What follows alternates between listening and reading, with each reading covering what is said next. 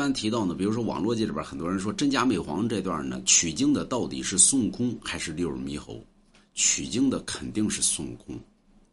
有人放屁，那不六耳猕猴吗？对吧？那网络界里边都说了吗？你看那个六耳猕猴打死的那是指指孙悟空，对吧？后来让六耳猕猴替代了孙悟空，啊，完了之后呢，取经的是六耳猕猴，还拿出很多证据，说什么证据呢？你看孙悟空在真假美猴王前面呢，他不听话。啊，到后边取经的时候特别听话，这都扯犊子，对吧？中国神话体系里边早已经对于这四大灵猴呢，早已经有定论。你看这孙悟空呢打打进这个西天的时候呢，如来佛就在那儿说了：“你看二心打了进来，他为什么不说二猴打了进来呢？你看二心打了进来，原因什么呢？就是孙悟空起了二心。你再听如来佛往下说。”对吧？说观音尊者，你可辨别真假？观音说：“我辨别不了啊！你们法力广大，知周天之事而不知周天之物。周天之内有五仙，天地人神鬼；有五虫，迎灵毛羽鲲；有四种猴子不在其列：灵明石猴、通臂猿猴、赤尻马猴、六耳猕猴。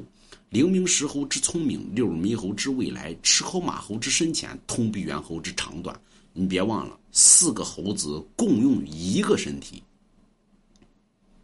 一猴死则四猴齐死，所以如果孙孙悟空是灵明石猴，那是脑袋；六耳猕猴乃是肚子。人无脑不可活，人无肚不可活。所以六耳猕猴跟孙悟空死一个，四猴都得齐死。所以那俩猴没死，死了一个，就说明死的只是孙悟空的二心。而且一个猴子一千八百年出一次，孙悟空是汉朝人物，唐朝取经不到一千八百年。那么，所以孙悟空呃六耳猕猴根本出不来。那么有些人说呢，说这个前面呢孙悟空不听话，后边呢听话了。这个呢，你往如来佛后边看，对吧？这俩猴正打着，如来佛拿个钵盂啊，看钵啊，一个钵呢把那猴扣地下了。这如来佛呢说出了孙悟空的前世与今生，孙悟空一棒子把那猴打死。为什么呢？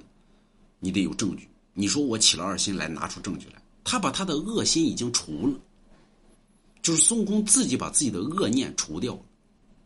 人身上呢都有善与恶之分，所以真假美猴王这这一段呢就告诉大家呢：天下万物皆有善与恶，极恶之人他也有善的一面，极善之人也有恶的一面。所以除去恶心，自然而然就善良。那么这时候呢，孙悟空呢，呃，如来佛告诉孙悟空什么呢？人不可起二心，起二心者必遭灾祸。孙悟空说：“那佛祖啊，呃，如何去避开灾祸呢？”如来佛说：“去买龙王家一幅字画，龙王家字画乃冰蚕抽丝，仙娥织就，上有各种宝物。挂龙王家字画者，静则万圣朝礼，动则祈福随身。那么既能辟邪，还能招财，就可，嗯，这个这个不不不起灾祸。”啊，所以孙悟空说：“哦，那我知道了，那我我我我回去再保护唐僧吧。我让观音尊者送你，哎，给了孙悟空一个台阶。所以真假美猴王这段呢，就告诉大家呢，人身上都有善与恶之分。主要呢，大家没事了买龙王家一幅字画，所以取经得 乃乃是孙悟空啊！如来佛警告孙悟空了，小在。”对吧？你再敢起二心，我弄不死你，我再压你五行山下五百年。所以前者不听话，后者听话，因为如来佛已经警告他了。